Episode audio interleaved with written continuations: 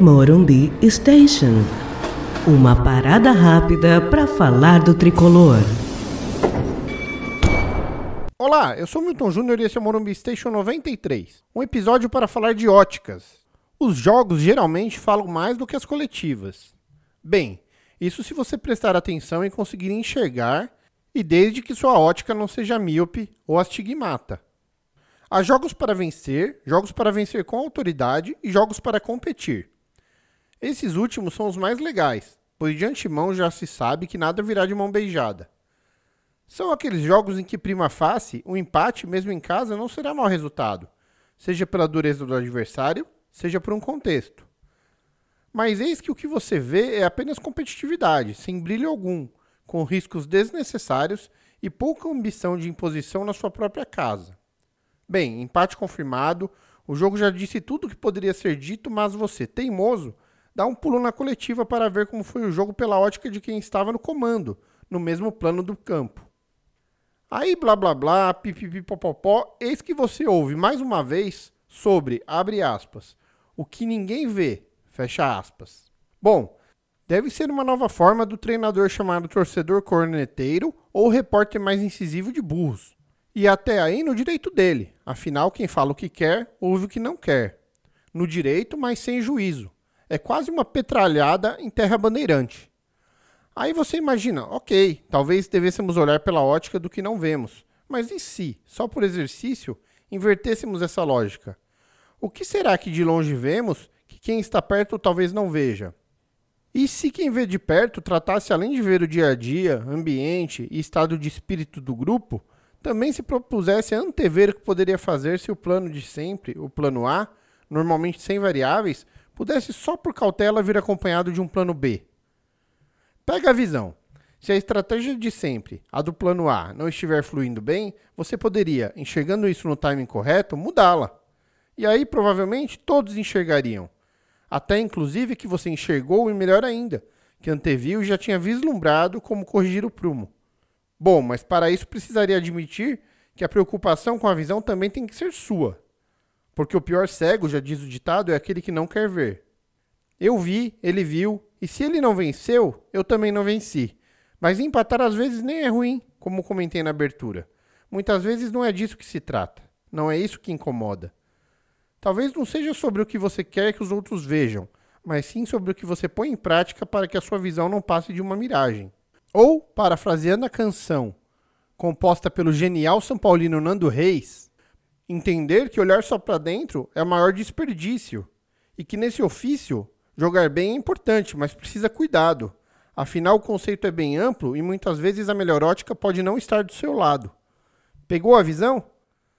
Bom, espero que sim. E essa foi a minha ótica. E agora vamos a outra. Fala, Lucas Karasek. Como é que você vê, ou, nas palavras do treinador, não vê?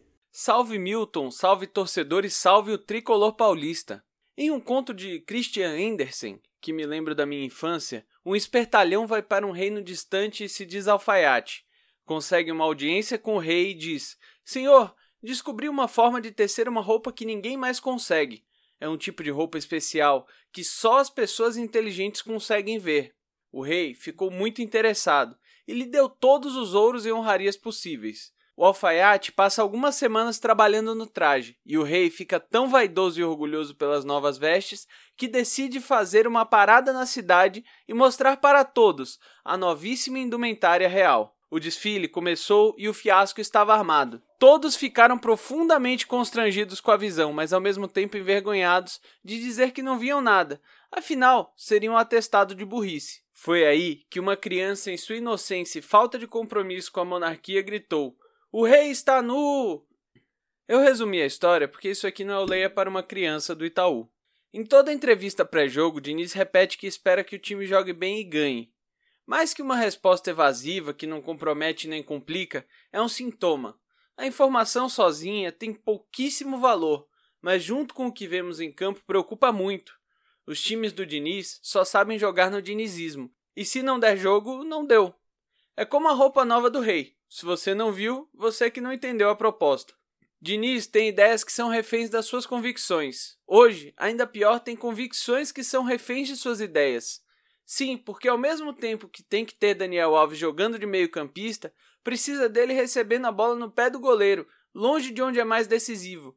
Porque Bueno não voltou da parada e segue começando titular ou entrando em todo jogo, porque precisou da pressão da torcida e da diretoria para ele fazer o óbvio e colocar Luan e Bruno Alves no time. Mas o problema vai além do indivíduo e das escolhas individuais. A ideia é sólida, mas o futebol é líquido.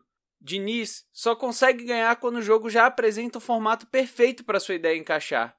A obsessão por jogar bem é correta, mas se para jogar bem você precisa que o outro time permita, em boa parte dos jogos isso não vai passar de obsessão. Na hora que o seu adversário anular a sua ideia, você vai dizer que ninguém viu o jogo. Existe mais de um jeito de ver o jogo, existe mais de um jeito de ganhar e também existe mais de um jeito de jogar bem.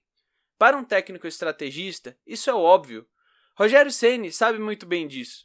Arma seu time para defender com linhas altas ou baixas igualmente bem, treina o lateral para subir ou para ficar, a depender da temperatura da partida. Sabe jogar com dois ou três atacantes usando o melhor das suas melhores peças, que já não são lá tão boas. Renato Gaúcho, em 20 minutos, entendeu os outros 70 de jogo.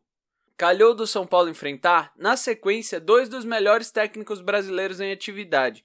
Dois profissionais que sabem ler o campo de jogo e tirar o melhor dos seus recursos. Mas mais do que isso, sabem o que querem do time, mas também sabem o que fazer quando precisam se adaptar. Quando o jogo sai do controle, quando o jogador sai do campo expulso, quando a bola bate na trave e sai ao invés de entrar. Mas Diniz só tem um jeito de ver o jogo. Ou você vê do jeito dele, ou não viu de jeito nenhum. O campo escreve a história por si só, e Diniz só sabe ler se for no seu idioma. Mais do que isso, se a história contar o que ele quer que conte. O jogo contra o River no Morumbi, lá atrás, mostrou isso. Pegou um time que não jogava seis meses e não pensou em armar um esquema para cansar o adversário, para fazer uma fumaça, para atacar as linhas adversárias entre os zagueiros e os laterais deles. Algum jogador menos técnico do banco podia ter dado mais trabalho, principalmente jogando em casa, mas mas nada, o mesmo time, o mesmo jeitinho de jogar do meio de campo que arma o lance tocando e quando vê que não consegue entrar na área, alça ela de qualquer jeito. A mesma falta de repertório ofensivo, de consistência defensiva, o mesmo jeito de jogar bem.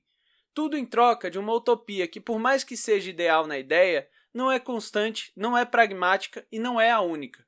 Contra qualquer adversário, a mesma história. Falei de Sene, Gaúcho, Gajardo, mas só nesse ano já perdemos pontos importantes para os agora desempregados Ramon Menezes e Roger Machado, para Jorginho, Barbieri, Cuca, Pablo Repeto e Flávio Torres, e é claro, para Ricardo Catalá, treinador do Mirassol. Em comum apenas a ousadia de apresentar a Fernando Diniz uma história de jogo diferente da que ele precisava para seu jogo funcionar.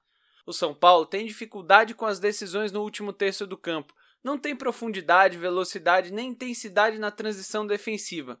Sai bem com a bola, mas só até a intermediária, depois já não sabe o que faz. Quando funciona, é lindo, porque é um jogo, de fato, bem jogado. Envolve o adversário, tem pressão, tem beleza, tem resultado. Mas quando não funciona, não dá para dizer que o time jogou bem. E mais, não dizer que o time jogou bem não é ser resultadista. Porque não é pelo resultado, é pela história que o campo conta de um time que morre no meio, com 60% de posse, 500 passes e pouquíssima chegada à frente. É ser realista e ver que uma estratégia foi engolida pela outra. Jogar bem é a roupa nova do rei. Se você não está vendo, você é burro. Em determinados momentos, os que não veem o desfile aplaudem e celebram esse grande novo alfaiate que está na cidade. Até que alguma criança desavisada que esteja assistindo resolve avisar que, no São Paulo, o rei está nu! Muito legal, Lucas. Bom, falando de um olhar mais atento, as semanas que pedem treinamento. Estamos diante de uma oportunidade de treinar, até para depois não reclamar da falta de tempo, ou da exposição a lesões pelo excesso de jogos, ou pela falta de rodagem dos reservas. Enfim, há momentos de jogar e há momentos de treinar. Esse momento chegou e talvez seja o último antes de uma maratona que, se der tudo certo, não terá fim tão cedo. Deuses da bola, olhai por nós. Um grande abraço a todos e vamos São Paulo. Você ouviu Morumbi Station.